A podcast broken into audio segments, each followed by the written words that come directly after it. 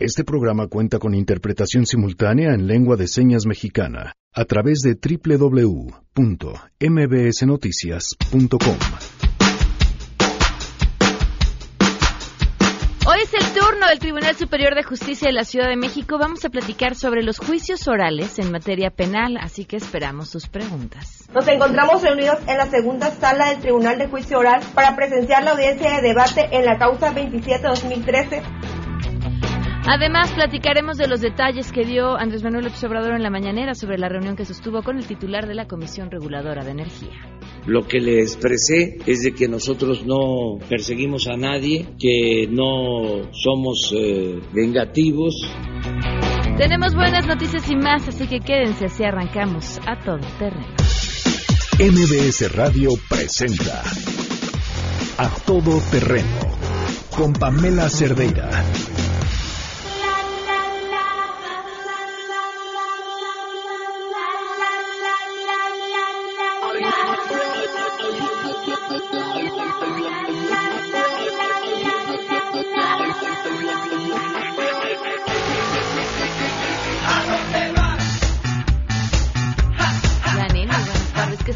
Hola, Pam, buenas tardes, buenas tardes a todos. Estamos escuchando a Kinky, a dónde van los muertos, y les quiero proponer que sean los miércoles de rock en español. Me parece muy bien. Que nos digan que quieren escuchar y, los complacemos. Perfecto, gracias Janine, arroba Janine MB en Twitter. Gracias a quienes nos escuchan y Gracias a Noé Romero, que está en la interpretación de lengua de señas esta tarde. Lo pueden seguir a través de www.mbsnoticias.com. El teléfono en cabina 5166125. El número de WhatsApp 5533329585. A todoterreno arroba mbs.com. Y en Twitter, Facebook e Instagram me encuentran como Pam Cerdeira.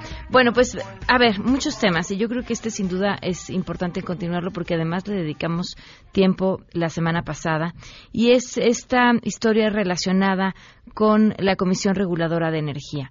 La, este órgano que sirve pues para dar eh, piso parejo a todos los competidores en el sector energético y que por supuesto viene después de que se abre el sector energético para que la participación de las empresas privadas y que pues a lo largo del triunfo de Andrés Manuel López Obrador viene cargado de una historia de eh, pues solicitud o de denuncia de que la secretaria Rocional solicita a los miembros de este órgano regulador pues que renuncien, ¿no? Y que sí, que no, pues de pronto se fueron tres, eh, uno a trabajar a la secretaría, eh, otro renunció por motivos familiares, este, y y bajo ese esquema se da esta historia del comisionado presidente en eh, la que señala en una crítica, de verdad, una crítica que además me parece completamente justificada. Vaya, una crítica no tendría por qué no serlo, pero sobre las ternas enviadas por el presidente Andrés Manuel López Obrador para ocupar estos cargos pendientes. Y la crítica que él hace en una entrevista al financiero, si no me equivoco, es, bueno, pues los perfiles están mucho más cargados al tema de hidrocarburos y no al sector energético y sería importante tener un equilibrio. Equilibrio. Esa es la crítica. Esa es la crítica que desata desde la mañanera el anuncio de una serie de investigaciones al comisionado presidente con señalamientos pues de todo tipo, desde mm, conflictos de interés hasta por qué van y por qué sus parientes salen tanto de viaje a los lugares a los que salen. Eh, porque seguramente las personas que hacen ese tipo de viajes lo hacen con un afán eh, oscuro y entonces así, de ese nivel los señalamientos. Esto termina en una solicitud de audiencia con el presidente por parte de Guillermo García Alcocer y este encuentro que ya se dio y bueno, pues eh, Guillermo García Alcocer ha dicho está tranquilo, confía en lo que el presidente le dijo, que no será una persecución política la que se hará en su contra. Y el presidente habló también al respecto. Y la información la tiene Rocío Méndez. Te escuchamos, Rocío. Muy buenas tardes. Buenas tardes, Pamela. El día de ayer, poco después del mediodía, en un encuentro que duró más o menos una hora, un poco más, El señor Guillermo García Alcocer fue recibido por el presidente de la República, Andrés Manuel López Obrador. De esta manera hubo una serie de intercambio de mensajes. Lo importante es que se le planteó por parte del Gobierno de México al titular de la Comisión Reguladora de Energía que este gobierno no persigue a nadie. Lo que intenta es responder a denuncias y se tiene que proceder legalmente ante estos casos, como por ejemplo en el concreto del titular de la CRE, se aclara o se define que hay posible conflicto de intereses. Vamos a escuchar al presidente López Obrador. Por presunto delito de conflicto de intereses, las denuncias van a seguir su curso, pero eso no significa que haya persecución y mucho menos como si fuese un juicio sumario, ya se le condene de que él es responsable, claro que él es este, inocente, él ha hecho su trabajo, ¿Quién lo va a resolver? Pues la autoridad competente y, ya. López Obrador señaló que García Alcocer en un momento de la reunión expresó que si usted quiere le ponía la renuncia de la titularidad de la Comisión Reguladora de Energía en la mesa. Vamos a escuchar cómo lo contó el presidente López Obrador. Cuando él planteó eso, le dije, no, yo no quiero eso. Él dijo, si usted quiere, le dije, eso ni lo plantees. Él en el plan de que ya consideraba que podía dedicarse a otras cosas, a la academia, sí. Le digo, no, pero yo no te estoy planteando lo de la renuncia. No somos iguales, yo no puedo hacer eso. Entonces, cuando él me plantea esa, digo, no, esa es una decisión tuya, libre yo no voy a estar planteándote estas cosas. O sea, ¿cómo? Pamela, es el reporte al momento. Rocío, no me mates que quiero preguntarte de otro tema y sé que lo traes a la mano y como es la pregunta del día que le hicimos al público, quisiera que tú nos actualices la información y tiene que ver con esta mm, clasificación de la información relacionada con el accidente en el que murieron Marta Erika Alonso y, Moreno Valle y lo que dijo el presidente este, esta mañana sobre el tema. Muchas gracias, Pamela. Efectivamente, el día de hoy se destacó que hay una recomendación por parte del Gobierno de México que se transparente todo lo que tiene que ver con este hecho. La caída del helicóptero del pasado 24 de diciembre que derivó en la muerte de la gobernadora Marta Erika Alonso y su esposo el senador Rafael Moreno Valle. El presidente López Obrador dice que si hay transparencia no hay motivo a suspicacias, en particular porque se ha dicho, por ejemplo, por algunos integrantes del Partido Acción Nacional, incluso por su líder Marco Cortés, que este acto, él se atrevió a decir, pudo haber sido provocado. López Obrador ante ello en concreto dijo que hay una gran sensibilidad por parte de quienes todavía llama adversarios, pero él considera que están en una situación de desesperación, no están midiendo sus palabras, pero son libres, así es la democracia. Sin embargo, ante lo que se difundió como aparentemente una decisión de la Secretaría de Comunicaciones y Transportes de guardar por cinco años las comunicaciones de radio entre la torre de control del Aeropuerto Internacional de Puebla y la nave en la que viajaban la gobernadora Alonso y el senador Moreno Valle, pues finalmente el presidente dice que se abra y al parecer así sucederá. Estaremos muy pendientes de cómo reacciona la Secretaría de Comunicaciones y Transportes ante esta sugerencia del presidente de la República. Muchísimas gracias, Rocío. Muy buenas tardes. Buenas tardes. Y le preguntaba justo esto a Rocío porque la pregunta que les hacemos a ustedes es qué opinan de que justo la Secretaría de Comunicaciones y Transportes reservó por cinco años los audios de este accidente en el que perdieron la vida Marta Erika Alonso y Rafael Moreno Valle. Son los audios de la cabina del helicóptero en el que viajaban. Si ustedes quieren responder a la pregunta del día, los invitamos a que sean parte de nuestra lista de difusión. ¿Qué hay que hacer? Mandan un mensaje de WhatsApp 55 33 32 95 85 con su nombre eh, soy fulanita, fulanito y quiero ser parte de la lista de difusión. Y con eso les mandamos la pregunta del día, les mandamos información también de repente tenemos regalos y bueno, pues así estamos en contacto de una forma mucho más directa. A lo largo del programa irán escuchando las respuestas del público que ya es parte de esta lista. En otros temas, hoy se cumplen un año, cinco meses, veinticinco días del feminicidio de Victoria Pamela Salas Martínez.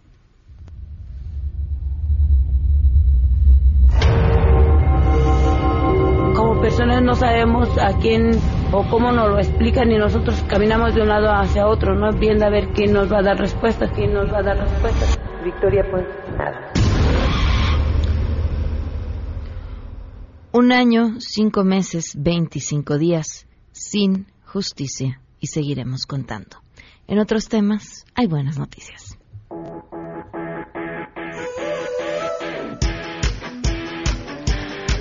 Adrián Jiménez, portador de buenas noticias. Cuéntanos, Adrián, te escuchamos. Buenas tardes. A partir del próximo viernes 1 de marzo, los más de 52 mil derechohabientes del Infonavit que cumplen con los requisitos para ser beneficiarios de responsabilidad compartida, programa de reestructuración de crédito, serán notificados por correo electrónico o vía telefónica sobre las características de su crédito reestructurado. En conferencia de prensa, Carlos Martínez Velázquez, director general del Infonavit, explicó que una vez que el acreditado acepta las condiciones de reestructuración, los beneficios se verán reflejados en los estados de cuenta La verdad vamos avanzando muy bien, a un muy buen ritmo. Este programa, esta primera etapa del programa de 194 mil, como saben, estará vigente durante todo el año.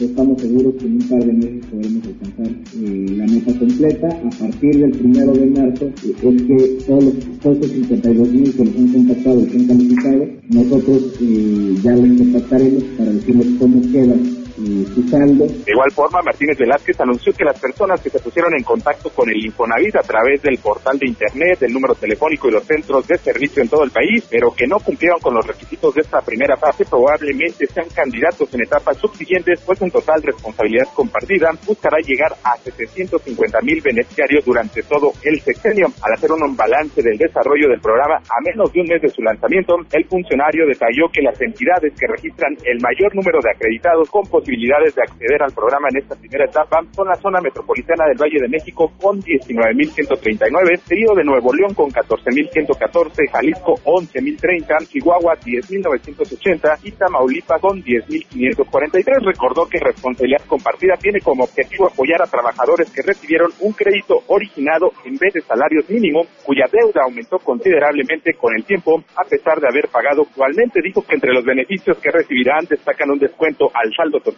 apoyo al pago, mensualidades un plazo claro y definido para saldar la deuda, así como una tasa fija del 8.5% sin incremento anual, informó Adrián Jiménez. Gracias Adrián, muy buenas tardes. Vamos a una pausa y continuamos a todo terreno. En unos momentos, en A Todo Terreno. Vamos a platicar sobre juicios orales en materia penal. Regresamos. ¿Qué opinas que la Secretaría de Comunicaciones y Transportes reserve por cinco años los audios del accidente de los exgobernadores de Puebla? Se me hace muy extraño que quieran ocultar, bueno, guardar esa información que podrían haber platicado en la conversación de la torre de control con el helicóptero. No lo entiendo. Y haciéndole un poco a la teoría de la conspiración, me suena más bien a que ah, eh, se va a aprobar al INAI o por el otro lado, como ahí eh, está en puerta las elecciones de Puebla, pues hay que dar tiempo y mm, podría ser aceptable el que detengan un poco la información, pero que después la digan. Me dan a entender lo que mucha gente piensa, pues que, que estos señores están vivos y yo no dudo que estén radicando en España. Regresamos a todo terreno. A todo terreno con Pamela Cerdeira. Continuamos. Y al final de la rambla me encontré con la negra flor que creció tan hermoso. Su tallo y al final 12 con 16, continuamos a todo terreno. Le agradezco muchísimo al licenciado Armando Sánchez Palacios, asesor del presidente del Tribunal Superior de Justicia de la Ciudad de México, que esté aquí esta tarde. ¿Qué tal? Gracias por acompañarnos. Muy buenas tardes, Pamela. Primeramente, un agradecimiento por parte del señor presidente, el doctor Rafael Guerra Álvarez, por darnos estos espacios para tratar temas tan importantes y de interés del público. Y lo platicábamos un poco en el corte. En realidad, los juicios orales, ¿cuánto tiempo tienen de estarse aplicando? Aplicando. Aquí en la Ciudad de México, a partir del 2015, inició eh, gradualmente la implementación. Esto a la gran reforma que fue del año 2008, que se dio un plazo de ocho años. ¿Y empezó en qué materia? En materia penal. Ah, ¿Empezaron en materia penal? En materia penal empezó. Esto. Ok. ¿Cuál es la enorme diferencia entre un juicio oral y como estábamos El tradicional, muy bien. Eh, la gran diferencia es que en el tradicional eh, un, un, clamor de la gente o de la ciudadanía era que todo se llevaba por escrito. Eh, no se atendían algunos principios. Con este sistema todo es oral. es, un, es un sistema de audiencias eh, es un procedimiento acusatorio real donde se ven unos principios, entre los más importantes el de publicidad. ¿Qué implica esto? Que no solo acceden las partes, puede entrar cualquier persona a una audiencia. y, una muy importante que también es otro principio que se atiende de inmediación, donde está presente el juez totalmente en todo el desarrollo de la audiencia resolviendo las controversias que se le plantean. Eso es lo importante. Claro, porque antes nada más iba uno acumulando papeles y papeles y papeles, veía ser juez una vez, mm, seguro no había leído ni tenía, eh, bueno, no estaba tan inmerso en los detalles de los casos porque es imposible que leyera toda la cantidad de papeles que se iban haciendo y el proceso era además claro y complicado, ¿no? Creo que el tema del tiempo también es una diferencia. Sí, claro, por supuesto. En estos eh, en este sistema acusatorio oral, la dinámica es diferente. Todo se plantea en audiencia y por disposición de ley todo se resuelve en audiencia, en presencia del señor juez, las partes, respetándole su igualdad de condiciones, alegan y el juez resuelve. a ver, ¿podemos poner un ejemplo, un caso? Claro que sí. Eh, no sé, vamos a poner el alto índice que hay de robos. Ok. Eh, el procedimiento está eh, para como un preámbulo integrado de tres etapas, que es una de investigación. Una de eh, esta investigación se compone a su vez de dos fases, una inicial y una complementaria. La inicial, el Ministerio Público, con, junto con la policía, recaba medios de prueba para llevárselos al juez y se exponga para vincular a proceso a un ciudadano. Llega la etapa complementaria se cita audiencia, se, llega, se puede llegar con una persona detenida, se presenta al detenido ya con su abogado, la víctima, su asesor, el Ministerio Público, se expone el asunto. Eh, se inicia una audiencia que se llama inicial, que está compuesta de etapas. La primera es la calificación de detención cuando se trata de personas detenidas, y ahí lo que se verifica es de que la detención se haya pegado a la Constitución. De ahí se avanza a una segunda etapa, una fase más, que es de formulación de imputación en caso de que se califique de legal. Dentro de la misma audiencia. Es una audiencia que se le llama combo, porque va en fases. Después de que supera la calificación de detención, se llama formulación de imputación. Ahí es un comunicado de forma personal, directa y concreta del Ministerio Público hacia la persona que es imputada, haciéndole su conocimiento en concreto del hecho por el cual se le está investigando. Después de ello se le da una oportunidad de responder esa, esa, esa comunicación que es una, una fase más de declaración, si es, si es, un derecho, si quiere declarar, se le escucha. Y después de ello viene una fase que se llama de eh, vinculación a proceso. ¿Qué implica esto? Que ya el agente del Ministerio Público al ciudadano juez le da conocimiento de un hecho que la ley señala como delito, que hay probabilidad que esta persona lo cometió, le da el soporte de pruebas como referencia del contenido de los medios de prueba, se le da eh, intervención asesor jurídico a la víctima si está presente, a la defensa, al propio imputado y procede a resolver. Si está soportado estos dos aspectos, eh, un hecho con que la ley como delito y la intervención de la persona se le vincula a proceso. ¿Qué quiere decir esto? Que se le deja sujeto a una investigación y a una investigación formalizada. Tengo muchas dudas. A ver, adelante. El asunto de la prisión preventiva oficiosa. Muy bien previo a los delitos eh, que ahora se agregan o no. ¿Esto lo determina el juez en esta primera audiencia? Claro que sí. Okay. Eh, eh, cuando ya están estos delitos en esta lista, pues no hay manera sí o sí porque ya es la ley. No, sí, es la ley, exacto. Pero cuando no estaba, por ejemplo, una persona que fue detenida por un delito que no considera prisión preventiva oficiosa, pero que ya trae antecedentes, que correría un riesgo por su circunstancia de que se escapara, el juez puede decidir que lleve el proceso privado de la libertad. Claro que sí. En, ese apartado se trata eh, la etapa o la fase de la imposición de una medida cautelar. Todo es eso en, esa primera audiencia. ¿Cuánto tiempo pasa de que detienen, del robo, por ejemplo, a, esa primera audiencia? Bueno, cuando es una persona con detenido, hay una persona detenida, el Ministerio Público máximo puede retener a una persona 48 horas. Así lo marca el artículo 6 de la Constitución Federal. En ese lapso de 48 horas tiene que solicitar la audiencia inicial. Se señala de forma inmediata máxima dentro de las 24 horas y ahí se lleva a cabo esta audiencia inicial que se le llama combo, donde se desarrollan las etapas que le acabo de explicar. Respecto a la prisión preventiva, sí, efectivamente hay dos formas de imponerla. La oficiosa, que ya está el catálogo que me acaba usted de mencionar, que se está pensando ampliar por cuestiones de política criminal. Eh, cuando no es así, se pasa al, se puede el Ministerio Público, porque esa petición de parte o la propia eh, víctima la petición de una medida cautelar porque hay un riesgo peligro que proteger. Los peligros es sustracción de la acción de la justicia de la persona, que sea un riesgo muy alto, un peligro hacia la víctima o el ofendido a la comunidad, o que vaya a obstaculizar el procedimiento. Muy bien. Una vez que se establece el riesgo, se pasa a la etapa de verificar qué tan elevado o grave es este. Si es muy grande, eh, para explicarlo de forma coloquial, el Ministerio Público le puede pedir la prisión preventiva de carácter justificada. para ello debe de tener datos objetivos para soportar este riesgo y, señalar eh, que las restantes medidas cautelares, porque hay 14, la 14 es la prisión preventiva, las restantes 13 no son suficientes para neutralizar ese riesgo. Esto es respecto a la prisión preventiva justificada. Pero hay otras dos hipótesis donde se puede imponer la prisión preventiva justificada. Cuando la persona está siendo procesada simultáneamente por otro hecho y todavía no se acaba su asunto, o cuando fue sentenciada por un delito doloso. Si también el Ministerio Público soporta esto, da lugar a prisión preventiva de carácter justificado. Y es como la persona se puede quedar presa. ¿Qué pasa cuando la víctima es un menor de edad, por ejemplo? ¿También está presente en la audiencia? Eh, a los menores de edad, por cuestiones de protocolos de la Corte y convenios que ha firmado México, se le debe tomar opiniones. En la práctica lo que se realiza es que siempre tiene a sus representantes, comúnmente a sus señores padres, algún tío, alguien que tenga la guardia de custodia. Puede constituirse esta persona como representante del menor y evitar que se encuentre el menor para evitar y, realmente vigilar el interés superior del niño eh, y realmente llevarlo en las audiencias que sean necesarias. ¿Hay algún motivo por el que la víctima se pueda excusar? Digo, ya en el caso que sea menor de edad, ya lo entendimos, como de estar presente en la audiencia. No, es un derecho.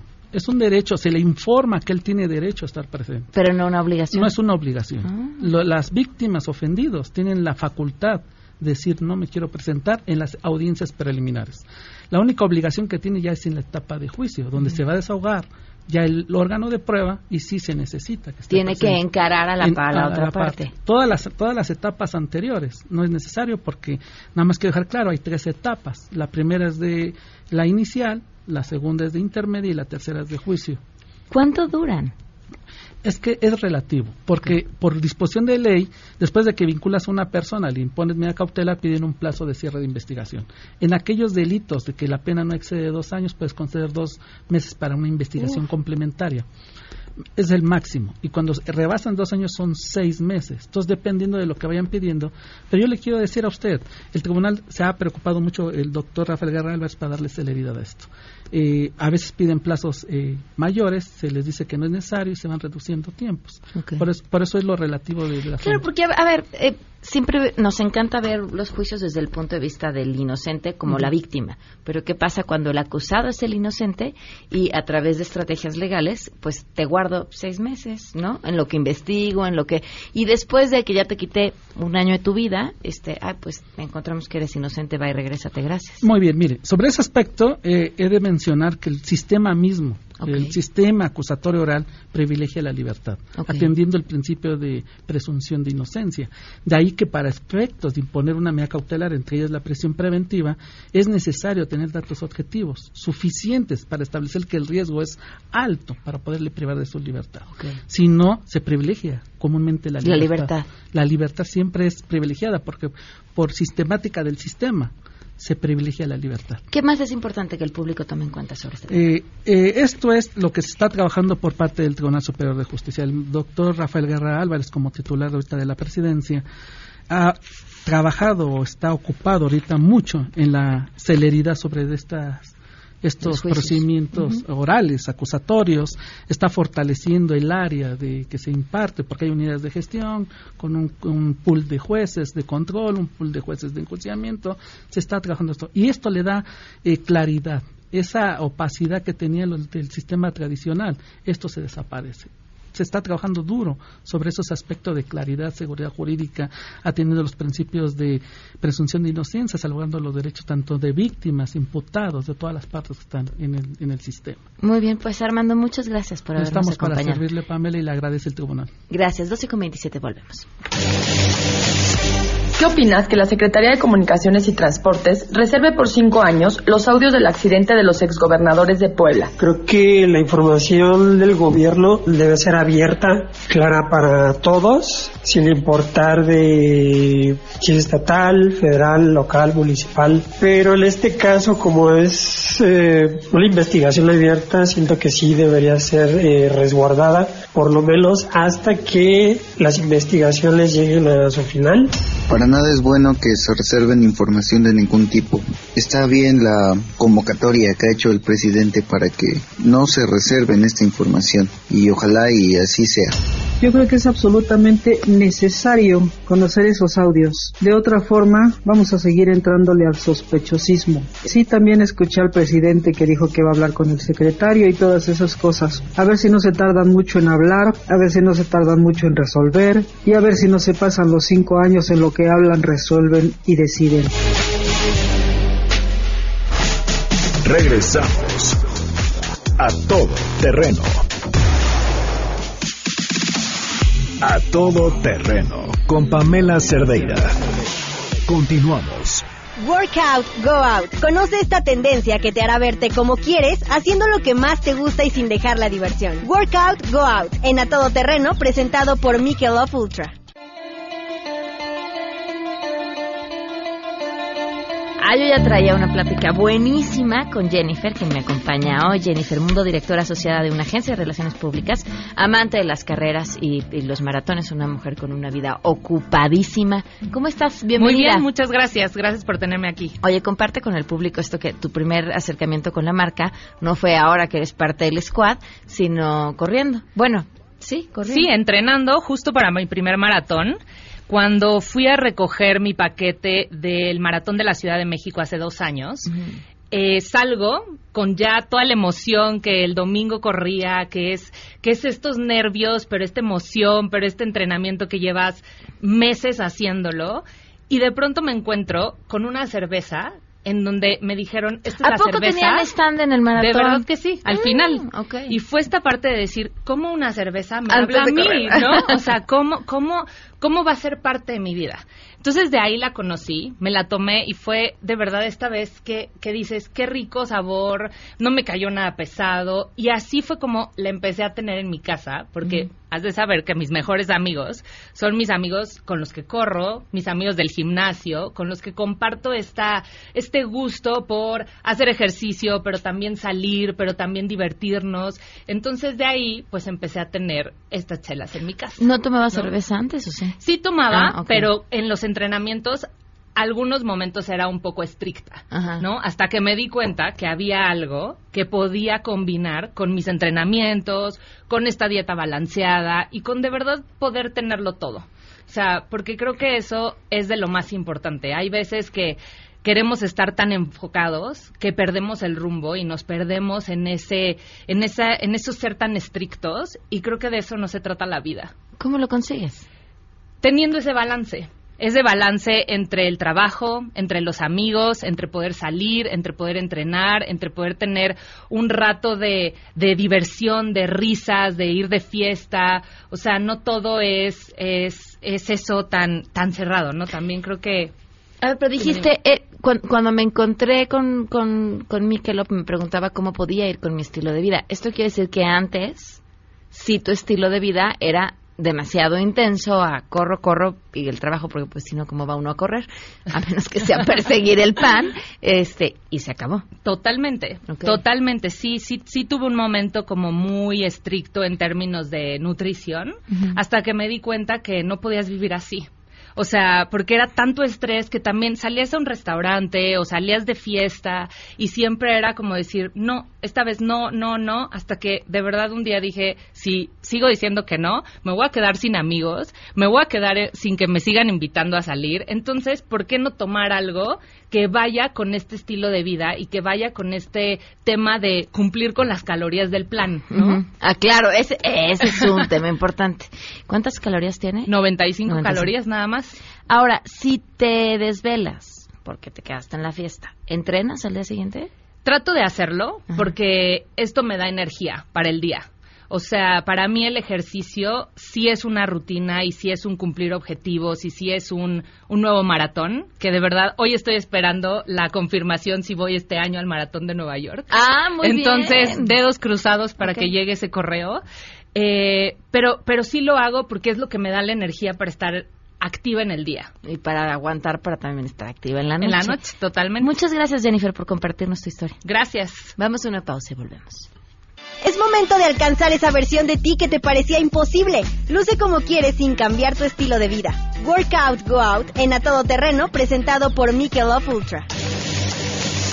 ¿Qué opinas que la Secretaría de Comunicaciones y Transportes reserve por cinco años los audios del accidente de los exgobernadores de Puebla? Este tipo de información siempre ha sido reservada, no nada más en este sexenio, sino en los anteriores, precisamente para tratar de evitar todas esas cosas y todas esas ideas de que hubo atentado y que no está claro. Sin embargo, ojalá esto pues ya no se ha reservado, pero la duda siempre existirá. Yo no estoy de acuerdo en que se reserve información. Esto hace pensar que están ocultando algo y da pauta a pensar que pudo haber sido un, si efectivamente fue un asesinato que alguien los mandó matar. Entonces, ¿qué es lo que están ocultando? No debe de reservarse ese tipo de información porque se presta a malas interpretaciones. Regresamos a todo terreno. A todo terreno con Pamela Cerdeira. Continuamos.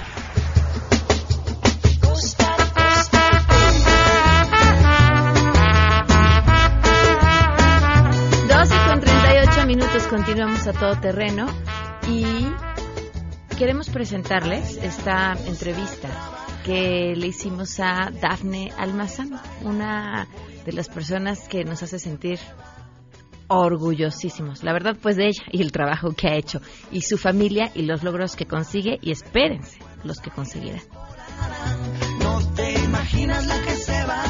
Me da muchísimo gusto que nos acompañe vía telefónica una mujer que nos ha hecho, bueno, una, una niña, una joven, que nos, y una mujer que nos ha hecho sonreír a todos los mexicanos con sus logros. Dafne Almazán, ¿cómo estás? Muy bien, gracias. Gracias por acompañarnos, Dafne. Te conviertes en la primera mujer de tu edad de ingresar a Harvard. Cuéntanos cuál es la experiencia, cómo ha sido todo este proceso. No, fue un proceso este, difícil porque eh, cuando iba a aplicar, de hecho no podía meter mi aplicación por ser menor de edad, entonces tuve que hablar con el director de la maestría, analizar mi caso y posteriormente, bueno, ya me dieron la oportunidad y bueno, fue hacer los exámenes, las entrevistas, mandar este, la información. Entonces sí fue un proceso largo y bueno, estoy muy feliz de que me hayan admitido, pero también sé que es una gran responsabilidad con México por haberme dado todas estas oportunidades en, bueno, la primaria, secundaria, la prepa, en todo lo que he hecho eh, en regresar y aplicar todo lo que aprenda aquí. Dafne, a ver, me llama la atención esto que dices como este compromiso con tu país y te pregunto, ¿has recibido de tu país apoyo para lograr estar en donde estás o realmente ha sido un trabajo que has logrado gracias al apoyo que te ha dado tu familia? Bueno, eh, principalmente es de mi familia porque ellos fueron los que me, estaban, me estuvieron apoyando desde pequeña, pero también muchas universidades, este, muchas instituciones abrieron sus puertas para poderme eh, ayudar en, en, por ejemplo, la preparatoria, poderla terminar, este, bueno, confiaron en que yo sí iba a ser capaz de terminarlo, entonces, bueno, sí, sí tengo una gran responsabilidad con, con México. ¿Por qué te decidiste por esta maestría, Daphne? Bueno, eh, desde que era pequeña me gustaban mucho las matemáticas. De hecho, a los cinco años aprendí álgebra básica y fue gracias a que mi papá me, me enseñó. Siempre he visto las matemáticas como algo que, bueno, no es difícil, es este, divertido. Entonces ya cuando este para mi tesis hice eh, sobre enseñanza de las matemáticas con una, con estrategias interactivas y esto era hacer que los niños eh, bueno pequeños pudieran aprender las matemáticas de una manera diferente a lo tradicional. Entonces esto me llamó mucho la atención y vi que la Universidad de Harvard tenía una maestría en enseñanza de las matemáticas. Y fue por esa razón que eh, bueno, que quise aplicar. Oye, ¿cómo fue ese primer acercamiento que tienes eh, con el eh, director en Harvard para decirle yo quiero estudiar a pesar de que no hay ni siquiera solicitudes para gente de mi edad? Bueno, yo ya había tenido otros acercamientos con las certificaciones que hice en la Universidad de Harvard, entonces ya Harvard sabía que, bueno, que yo era menor de edad, que estaba ahí, este, bueno, haciendo certificaciones, pero ya cuando fue la maestría, eh, bueno, el director habló conmigo, quiso ver, eh, bueno, quién era yo, eh, pues analizar mi caso y ya luego este fue cuando me dieron la oportunidad. ¿Cómo te sientes? ¿Cómo ha sido esta experiencia? Bueno, ha sido este, muy bonita, pero también, eh, bueno, y difícil, pero también sé que es una gran oportunidad para otros niños el que se haya abierto esta puerta en la universidad, porque ahora ya pueden entrar otros niños, eh, bueno, otros chicos menores de edad a diferentes maestrías. ¿Han seguido otras solicitudes a partir de la tuya? Bueno, no aún porque apenas fue este enero cuando me admitieron, pero yo espero que en un futuro obviamente sí haya más. Eh, Dafne, ¿qué quieres hacer con todo esto? ¿Hacia dónde vas? Bueno, eh, la parte de, por ejemplo, yo estudié psicología eh, con mi licenciatura, entonces yo quiero aplicar todo esto que estoy aprendiendo primeramente a los niños sobredotados aquí en el CERAT, que es donde trabajo, eh, que es el Centro de Atención al Talento, porque siento que estos niños necesitan mucho apoyo eh, tanto en la parte emocional como en la parte académica. Dafne, tienes 17 años y estás preocupada por cómo aprovechar lo que estás aprendiendo en tu maestría para tu trabajo, para enseñarle a otros niños. ¿Cómo es tu día a día? Bueno, es que también se tienen muchos estereotipos de los sobredotados se piensa que están encerrados en su cuarto estudiando y no salen ni nada. Eh, pero eso, bueno, en, mi caso es totalmente falso porque yo, eh, aparte de, estudiar, me gusta mucho la parte musical. De hecho, estoy este, estudiando piano, eh, violín, guitarra y canto. También me gusta mucho la parte de los deportes, que es el taekwondo y el tiempo. también me gusta mucho escuchar música, hacer ejercicio, estar con mi familia. Ok, te podremos escuchar cantando próximamente entonces. bueno, aún no. Dafne, eh, me, tu, tu historia, eh, que por supuesto siempre ha sido inspiradora y sí, yo creo que además da una sensación de orgullo nacional, independientemente de que pues solo estamos mirando y observando tu éxito sin ser eh, pues mayores responsables de, de él. Eh, veo tu historia y te escucho hablar y en medio del entorno en el que estamos viviendo, en el que la educación pareciera ser el tema que no arranca en el país, eh, volvemos a discutir sobre si lo que fue la reforma educativa en la que se tenían esperanzas de que ahora sí sucediera eh, se echa para atrás, se replantea otra vez qué debemos de hacer. ¿Cómo ves este entorno y esta forma de mirar a la educación en general en el país? Bueno, yo creo que, eh, bueno, la educación es un tema que eh, se debe abordar de muchas maneras, eh, principalmente en que es un trabajo en equipo, porque no solamente el gobierno tiene la responsabilidad y no solamente el alumno tiene la responsabilidad de, estudiar, sino también aquí entran los papás, el, apoyar a, los a los niños en su educación, también la parte de los profesores de dar sus clases, el gobierno, los alumnos. yo creo que es más bien eh, que cada uno eh, haga nuestra parte y si todos lo hiciéramos eh, con excelencia, obviamente yo creo que la educación podría mejorar. ¿Qué tendremos que hacer además de hacer un trabajo en equipo? ¿Crees que estamos apuntando hacia donde debería de ser?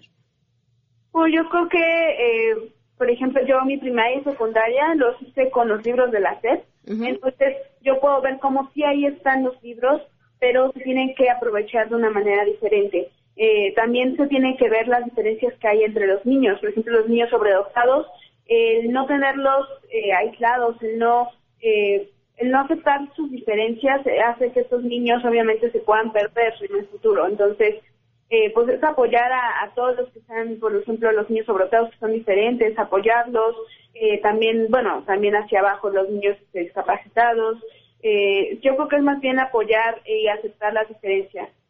Eh, Dafne, ¿en qué momento te diste cuenta, seguramente tus papás fueron los primeros, que algo en ti era diferente? Bueno, mis papás se dieron cuenta primero cuando yo tenía tres años porque empecé a aprender a leer autodidactamente y posteriormente, bueno, yo me di cuenta hasta que entré a la preparatoria eh, que fue a los ocho años, ahí ya me di cuenta que iba más rápido de lo normal. o sea, a los ocho años que entraste a la preparatoria empezaste a sospechar que ibas más rápido de lo normal. Sí, de hecho es que la primaria entré a los seis años, entonces, pero mis, mis hermanos iban también muy rápido, entonces yo pensaba que eran normal. Lo normal. Dafne, muchísimas gracias, te deseamos mucho éxito en la maestría. ¿La vas a hacer en el menor tiempo de lo que se haría? ¿Cuánto dura y qué esperas? Bueno, voy a terminarla en el siguiente año, en mayo. Pero, eh, y bueno, posteriormente quiero hacer un doctorado en educación. Ok, pues estaremos atentos a tu, a tu desarrollo, a tu trabajo y a todo lo que logres. Y muchísimas felicidades y gracias, Dafne, por habernos tomado la llamada. Gracias. Que estés muy bien. Bye. Continuamos a todo terreno. Regresamos a todo terreno.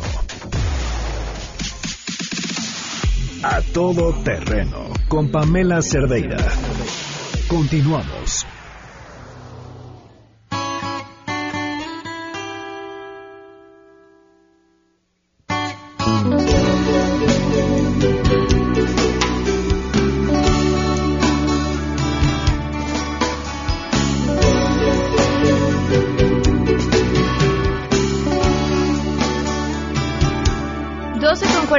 Minutos, continuamos a todo terreno eh, para compartirles una noticia triste.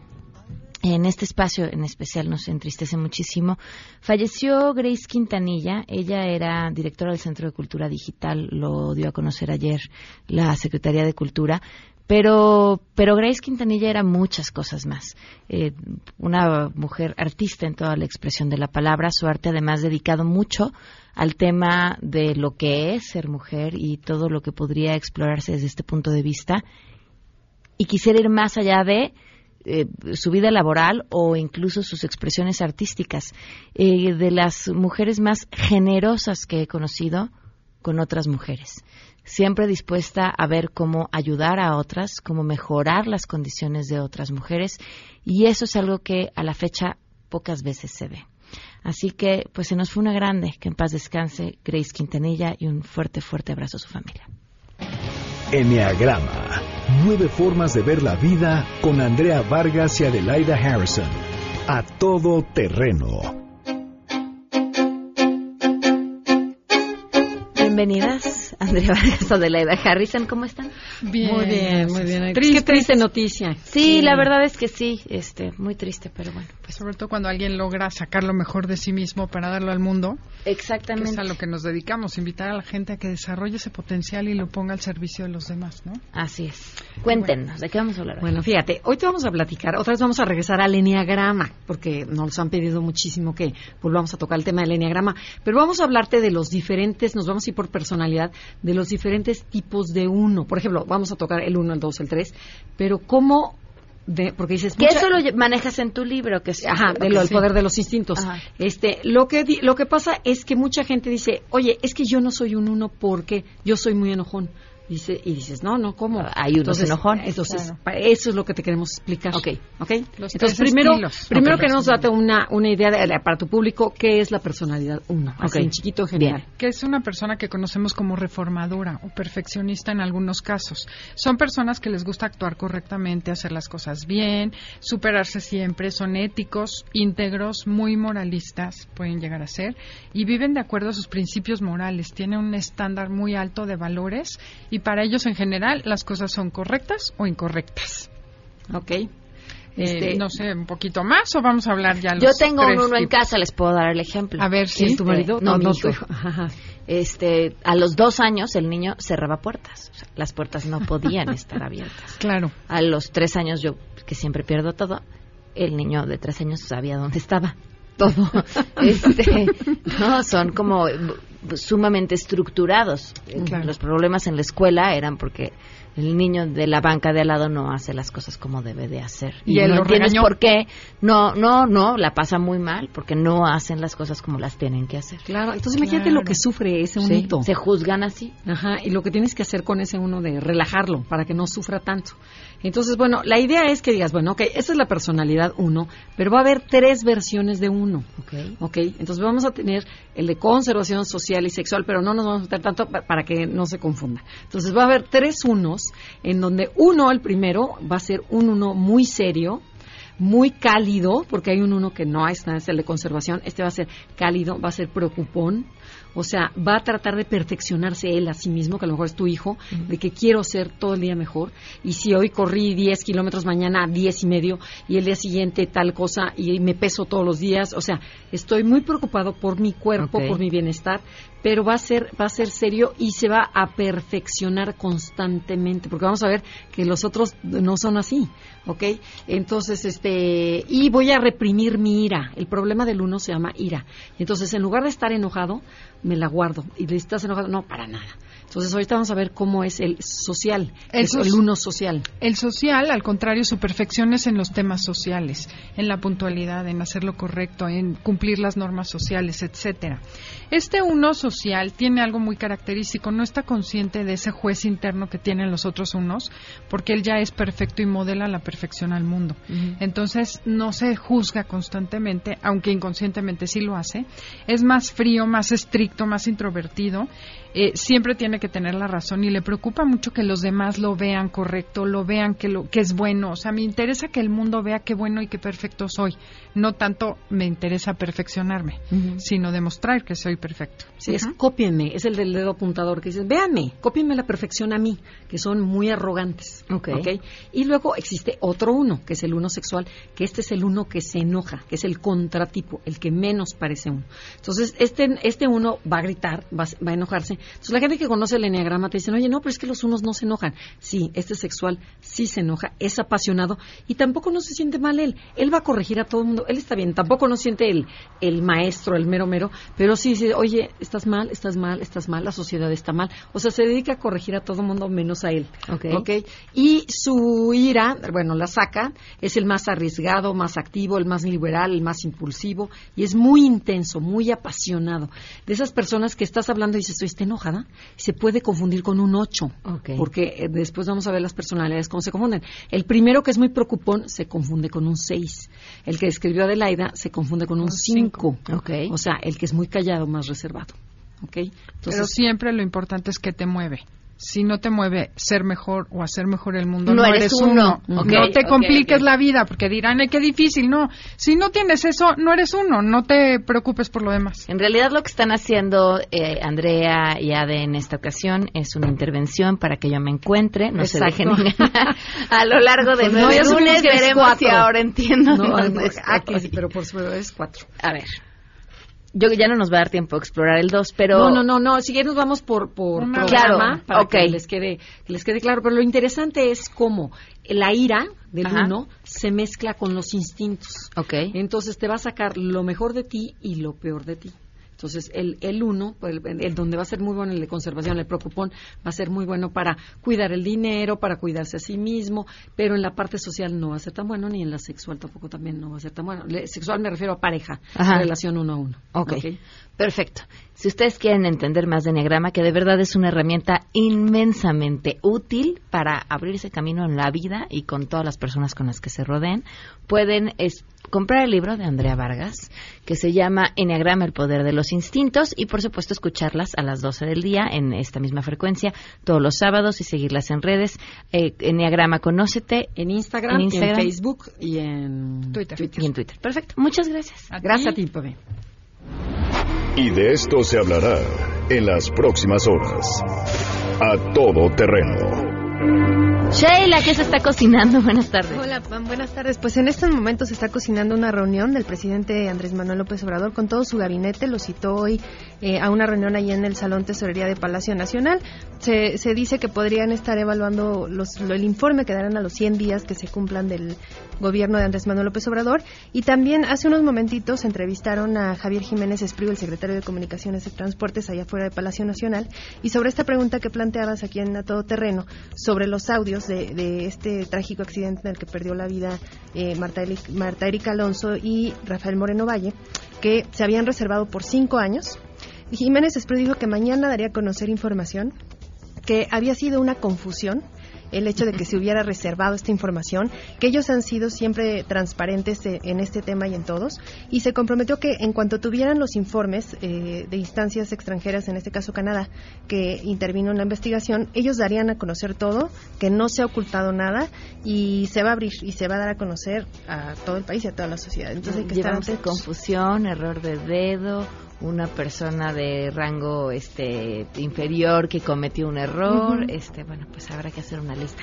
Gracias, Sheila. Gracias. 12 con 58 y antes de irnos, ¿quieren así internet veloz, veloz, veloz, veloz, veloz, veloz para que puedan descargar información, enviar videos? Lo único que necesitan es Axtel Extremo. Contratan 100 megas por solo 550 pesos al mes sin plazos forzosos y pueden disfrutar de la mejor experiencia y subir sus videos con gran velocidad no con gran, a la mayor velocidad. Cámbiense a Axtel Extremo y pueden contratar en axtel.mx. Nos vamos, se quedan en mesa para todos.